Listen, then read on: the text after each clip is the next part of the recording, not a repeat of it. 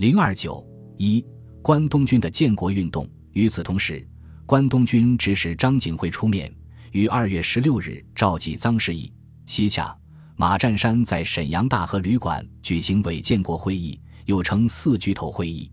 会议由板垣主持，本庄、三宅、石原、居井、土肥原等出席，老牌汉奸于冲汉、袁金凯、赵新伯等参加。在这次会议上，板垣拒绝臧士义、马占山的联省自治主张。赵新伯、于冲汉按照板垣的授意，提出关东军的建国意见，决定成立为东北行政委员会，指定张景惠为委员长，臧士义、西夏、马占山以及内蒙古哲里木盟齐王、呼伦贝尔盟铃声和热河汤玉麟为委员，由该委员会就建立为满洲国的国体、政体、元首、宣言等诸项问题提出初步意见。十七日。伪东北行政委员会成立。十八日，关东军以伪东北行政委员会的名义发表宣言，宣布东北四省和一个特别行政区及蒙古各王公组织一个机关，名曰东北行政委员会。本会成立的同时，通电内外，从此与国民政府脱离关系，东北省区完全独立。这个宣言的署名者中，汤玉麟、齐王。铃声并未参加会议，马占山托病返回海伦，也未签字。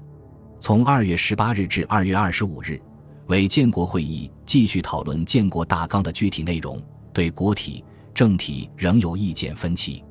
二月二十五日，板垣拿出关东军制定并经日本军部和政府批准的方案，以东北行政委员会的名义发表。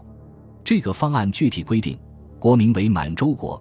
元首称号为执政，国旗为红蓝白黑满地黄的五色旗，年号为大同，首都定于长春，改称新京。新国家的政治为民本主义。关东军除指使汉奸连续召开伪建国会议之外，还以伪自治指导部为中心，自二月十五日起，普遍开展促进建国运动，千方百计地从事伪造民意的宣传。此项所谓促进建国运动。每五天一期，分三期展开。第一期为宣传准备时期，由各省城团体发表通电，主张脱离国民政府，建设新国家，推戴溥仪。各县复电表示赞成。第二期为地方运动时期，由省、市、县等各地以民众名义组织拥护建立为满洲国的游行示威。第三期是组织全省的游行。最后，在沈阳组织各省区代表的所谓总游行。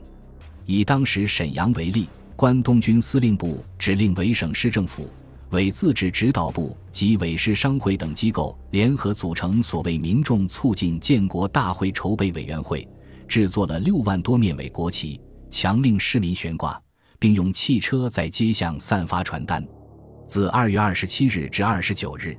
连续三天举行促进建立伪国的市民大会、全省联合大会、全满联合大会。为了增加会议人数，事先预告到会者可领一包点心、白看半日戏，甚至把辽西请镇的灾民二百余人也强迫充作辽西八县代表参加大会。会议中假造民意，通过所谓独立宣言与决议，并选出十一名代表去旅顺迎接溥仪。会后，又由数十辆汽车组成游行队伍，以图壮大建立伪国的声势。吉林、哈尔滨、齐齐哈尔各地的促进建国运动也都如法炮制，丑态毕露。